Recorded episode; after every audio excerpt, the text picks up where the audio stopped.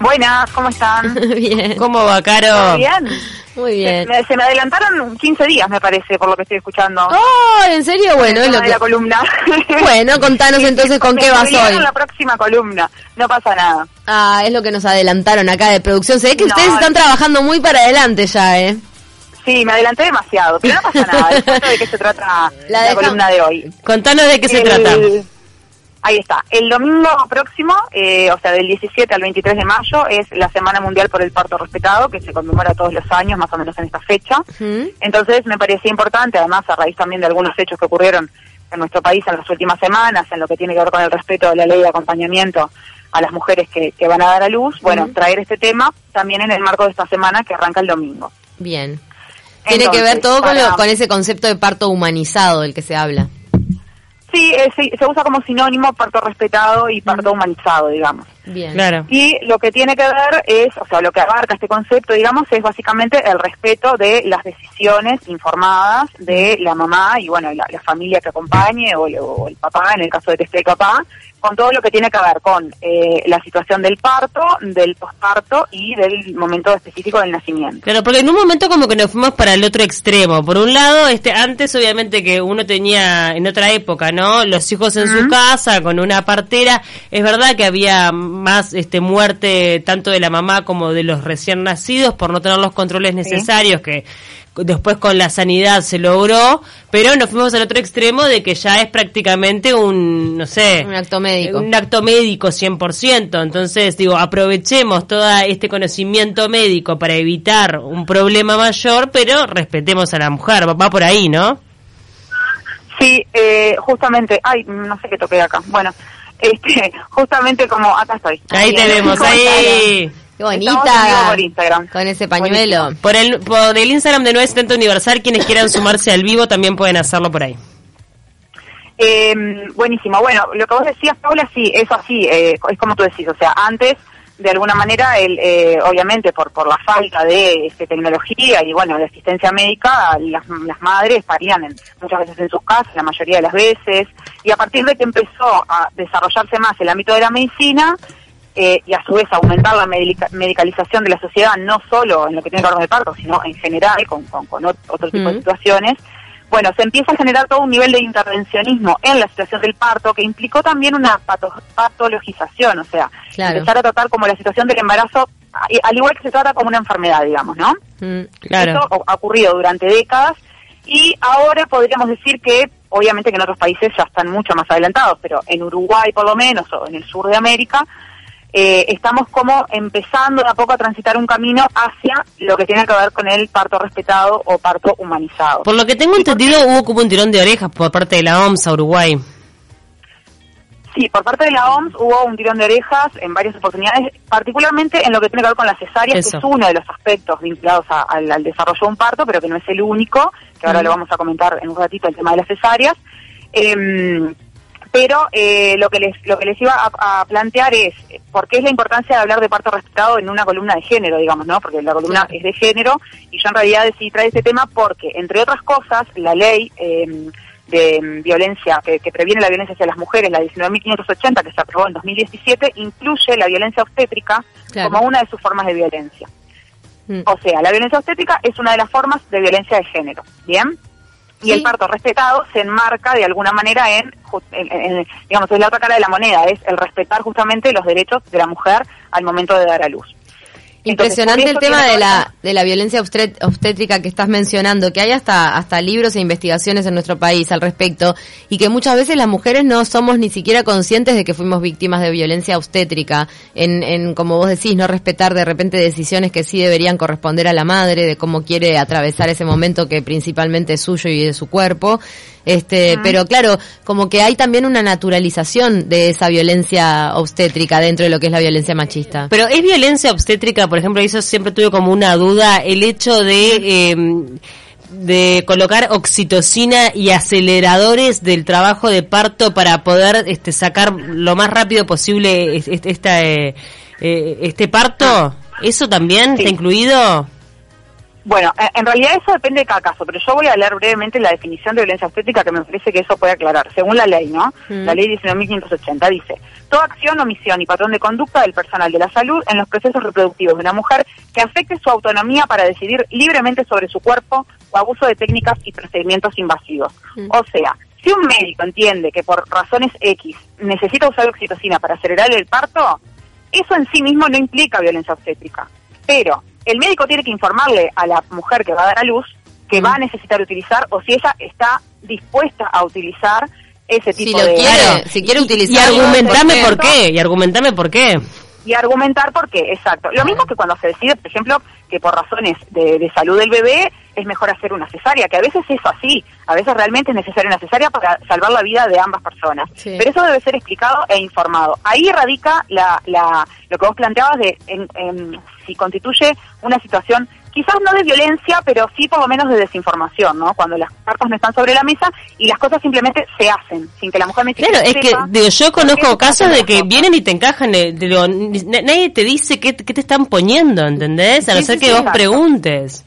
También, claro. La importancia la, de, eh, disculpa, Caro, que la idea también es que es que el marco en el que las madres dan a luz a sus hijos esté protegido desde la ley y no que dependa de la personalidad de cada madre como pasaba hasta ahora, que en cada centro de salud, bueno, si la madre pedía explicaciones y venía, capaz que dependía un poco más de eso y de la autoestima de esa madre y quedaban mucho más desamparadas personas que no podían eh, apelar por sus derechos sin tener un marco legal. Sí, por eso, de ahí la importancia, que era lo, que les quería comentar, la importancia de, de acceder a la información, ¿no? de que las mujeres puedan estar informadas de cuáles son sus derechos. Y acá quiero hacer eh, énfasis en un punto que me parece que no es menor, que tiene que ver con el rol de los médicos y las médicas, eh, hablo en términos generales, por supuesto, como eh, profesionales de esa disciplina.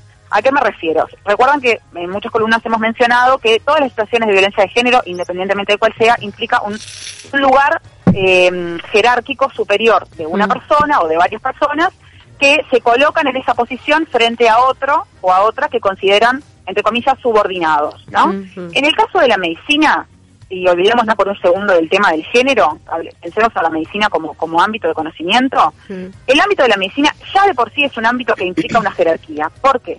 Porque es una, un área muy específica donde además la persona que va a consultar o a tratarse está, entre comillas, a la merced del profesional, porque se supone que el profesional es el que sabe, es el que se formó, por tanto lo que él me diga habitualmente lo que ocurre, me parece, con la mayoría de las personas, es que se toma como válido. Totalmente. no hay muchas personas, o por lo menos no son la mayoría las que cuestionan lo que un médico transmite en cuanto a un tratamiento o en cuanto a tomar determinadas Y de hecho no está mal confiar en alguien que estudió para eso. Claro, ¿no? si no sabes, ¿qué vas a hacer? Pero claro, también eso da lugar muchas veces al abuso, porque justamente la palabra del médico es palabra santa y la madre, que es la que está poniendo su cuerpo en esa situación que no es de enfermedad, queda desdibujada. Claro, lo comentaba justamente por, por lo que veníamos hablando anteriormente, ¿no? O sea, de em, que se debe informar a las personas y las personas en última instancia son las que deben decidir, mm. digamos, si se someten a un determinado tratamiento o no. Y el, el, el, área de la medicina es un área que ya de por sí implica eh, ocupar un determinado lugar de poder, que no quiere decir que ese poder sea mal usado siempre, pero en los hechos ocurre así. La persona va a esperar que el médico o la médica le diga qué es lo que tiene que hacer. Y a veces ni siquiera se cuestiona o se piensa eh, si eso es realmente lo mejor para mí, o por lo menos poder intercambiar y poder informarse. La mm. prueba más clara de esto, y esto lo dicen médicos muy reconocidos, que esto era otro punto que quería tratar, mm. es que todo lo que se ha venido haciendo, y vuelvo al tema del parto y del, del trabajo de parto y del parto, todo lo que se ha venido haciendo, o, muchas cosas que se han venido haciendo, lo que hablábamos en las últimas décadas en cuanto a la medicalización, al intervencionismo a veces excesivo, y que hablar a la cantidad de cesáreas, mm. hoy la ciencia, o sea, los estudios científicos están demostrando de que eso empeora el buen desarrollo de un parto. Claro. O sea que esto que ustedes mencionaban de recién, de que muchas veces se toma palabra santa de lo de los médicos, y bueno, ya vemos que los médicos también se equivocan, que la medicina en sus procedimientos muchas veces se equivoca, y la demostración más clara es esta. Hoy se está eh, empezando a trabajar de vuelta esta necesidad de un parto respetado, que ¿qué quiere decir? Quiere decir un parto lo más próximo posible al desarrollo fisiológico natural de la mujer y el bebé. Pero claro, el bebé vayan No, no, que hasta hace poco era impensable, te hablo de hace 10 años atrás, era impensable que la mujer pariera eh, de otra manera que no sea acostada, con las patas hacia arriba, porque eso le servía a todo el sistema de salud, mm. cuando en realidad lo natural es hacerlo de forma eh, vertical. Sí, sí, es así. Yo te diría quizás que hasta menos de 10 años y no estoy, no realmente no tengo el conocimiento de si en todos lados eso ya no ocurre, digamos, ¿no? Si siempre te cuesta. Esto del parto del parto humanizado acompaña también otras este otros cambios que se están dando en la medicina con respecto al, al respeto al paciente, al que el paciente es el que tiene derecho a estar informado de lo que le está pasando, a todo lo que son las terapias del dolor para pacientes terminales. Entonces, hay un avance en la medicina en general y esto también está considerando a la mujer, pero ha venido gente hasta de, otros países a capacitarnos en ese sentido porque la verdad, incluso las cifras de que, por ejemplo, en el Pereira Rosell se practicaba un porcentaje mucho menor de que en las mutualistas privadas, ese tipo de cifras ah. lo que te está hablando es que hay un trato diferente en el momento que la mujer va a parir según el centro de salud que le toque. Igual de todas maneras, a mí me pasó con Iñaki hace tres años, este que bueno, yo no sabía si iba a tener parto o cesárea, finalmente fue cesárea por un tema de tamaño, pero eh, en su momento hablé con mi ginecólogo y le dije, che, yo quiero hacerlo eh, vertical, estaba en esa, ¿viste? Mm. Quiero hacerlo sentada o tener al menos la opción en ese momento. Y me dijo, bueno, mira, en el evangélico en sillitas no hay. Si querés, hacete una y ya, ya que estás, donala. En el evangélico, ¿qué es lo que nos dan? ¿verdad? Sillitas no hay, sillas de parto, claro. Sillitas de parto para estar sentada y hacer fuerza para abajo. Sí, Me dijo, no, no tenés, digo, si querés, como si querés donala. Ah, mandate a hacer una y la donás. Claro, o sea que no está contemplado ni desde la infraestructura el deseo de la madre en un claro, punto. De, de, hacerlo parada. Y eso que hablábamos de las cifras también, ¿no? Es impensable que las mujeres tengan umbral del dolor diferente o distinta dilatación por el centro de salud al que, al que asistan. Es simplemente un tema de práctica. Sí, eso, este, por ejemplo, e, eso está comprobado, las, las, últimas cifras que yo encontré son de 2015, mm. que con respecto a las cesáreas, el, el, ámbito privado tiene un número muchísimo más alto mm. y, eh, y, hace, digamos, estaba en ese momento en el entorno del 30%, mm. que igual es altísimo en comparación a lo que exige la Organización Mundial de la Salud, que es entre un 10 y un 15. Ahí estaba el tirón de orejas que hablábamos hoy al principio. Esto eh, también, muchos médicos que son em, eh, propensos a aplicar el parto respetado y a contribuir con el el desarrollo mejor para la mujer en el momento del parto, ya han planteado que esas cifras no se justifican por un tema médico. O sea, no es que tengamos cifras altas porque porque siempre es necesario y se hacen porque no queda otra. No, claro, tiene más que ver con el cobro del acto médico, tiene que ver con el, darle, no, a veces el hacerle caso a tu paciente en el caso de lo, del sistema privado, a que la paciente no, o no tolera el dolor o prefiere una intervención como una cesárea aunque no tenga la necesidad de hacerla, todos esos factores que también inciden hay, hay varios factores que inciden.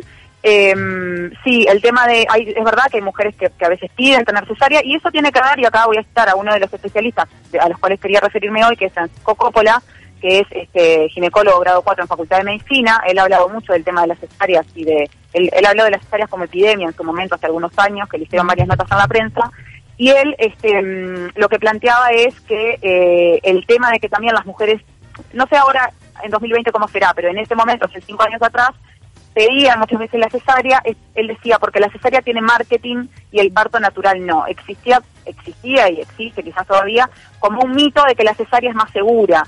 De que con la cesárea, bueno, te lo sacan, listo, chao, no sufrís, que en realidad las que tuvimos cesárea sabemos que a los tres días siguientes sufrís como loca, no sufrís en el momento, pero en realidad el dolor posterior es muy intenso también sí, la recuperación, mucha, hay muchas mujeres que atraviesan eh, cirugía sin problema, pero otras que no, y la recuperación en general es mucho más lenta con una cesárea que con un parto natural. No es lo natural, también te cuesta un poco más en bajar la leche, o sea, hay un montón de cosas que no, obviamente que no. Hay un montón de cosas que afectan y el, el bebé, el cambio del bebé del útero al, mundo exterior es mucho más abrupto, no tiene esa preparación, digamos, que le implica todo el trabajo de parto, por algo la naturaleza lo hizo así, o sea, implica toda una preparación y un aviso para el bebé de que eso va a cambiar, mm. el bebé se prepara a una nueva forma de respirar, que no es estando en el líquido amniótico, o sea, hay un montón de cuestiones y él lo que dice es bueno, pero el parto natural no tiene marketing y la cesárea sí, en este momento lo planteaba. Ahora habría que ver qué es lo que está pasando, porque ahora con todo este tema del parto respetado, bueno, también como que se está poniendo sobre la mesa otra forma. No, y lo naturista también invade todo, ¿no? Hay muchas mujeres ya mucho más pro parto natural. Igual ahora hubo toda una movida porque con el tema del COVID aumentaron impresionante el tema de las cesáreas, mm. también en nuestro país, porque obviamente para evitar un contagio, obviamente no es lo mismo tener una mujer haciendo un trabajo de parto 10 horas, claro. este que mandarla directo a un bloque quirúrgico y cesárea, y a nivel internacional aumentaron las cesáreas de una forma exponencial y también hubo preocupación por ese lado. Y acá en Uruguay hubo problemas porque algunas mujeres no las dejaron entrar con acompañante, que después saltó lo de la ley y demás.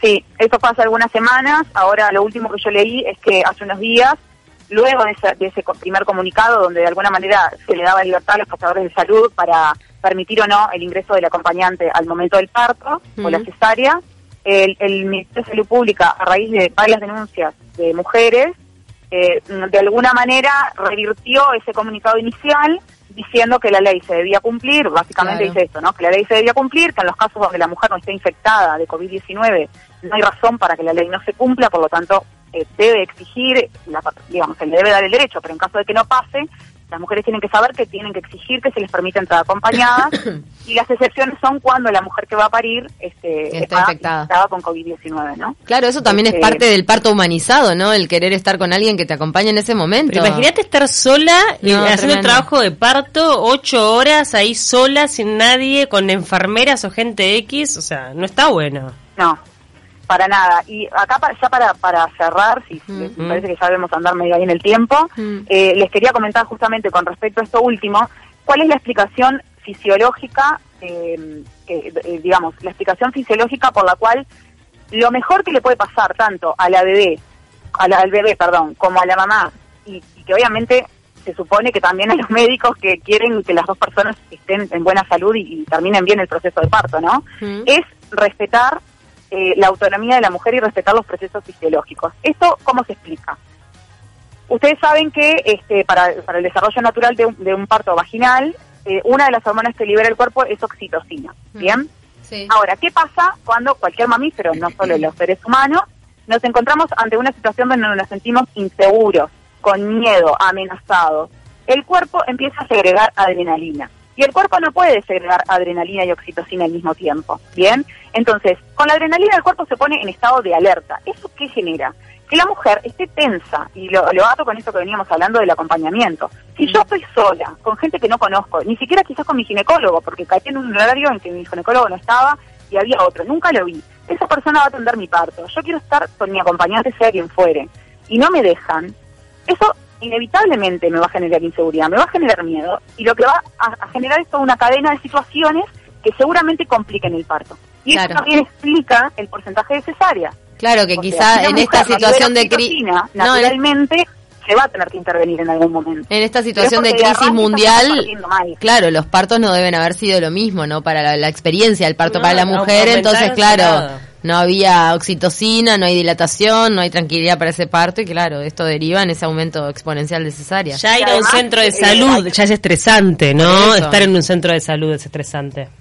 Tal cual. Todo eso, todo lo que genere estrés, miedo, inseguridad, que la mujer se sienta observada, mm. todo eso son factores que complican lo que, lo que es el desarrollo natural y por lo tanto más seguro del parto. Y además quiero acotar, que esto también lo dicen los especialistas, que la oxitocina si bien genera contracciones, las contracciones son mucho más intensas que las naturales y también hace que el parto sea más lento. O sea, tampoco es que sea una solución, entre comillas, mágica. No, no, es lo mismo, obviamente que como todo lo, lo que es una intervención a, algo que tendría que ser una respuesta natural del cuerpo, cambia mm. las condiciones. Caro, muchas gracias por todo esto, tal cual que aparte en la situación de Pauli ahora nos, nos toca bien de cerca todo el tema del bien presente todo. Vamos a ver qué, qué, qué, me pasa. Digo, yo estoy a la espera de que, de que sea lo que tenga que hacer. Voy a parto natural en principio. Sí. Bien, eso está bueno. Mirá que no es, no es, este, no es Hay muchas mujeres que pueden tener parto por natural después de una cesárea. Sí, porque además ya pasó un periodo casi cuatro años, entonces ya está absolutamente recuperado el útero. Mm cicatrizado, se podría. Genial. Bueno, chicas, muchísimas gracias. Gracias a vos, Caro, como siempre, un placer escucharte. Un saludo y nos vemos la próxima. Un beso grande.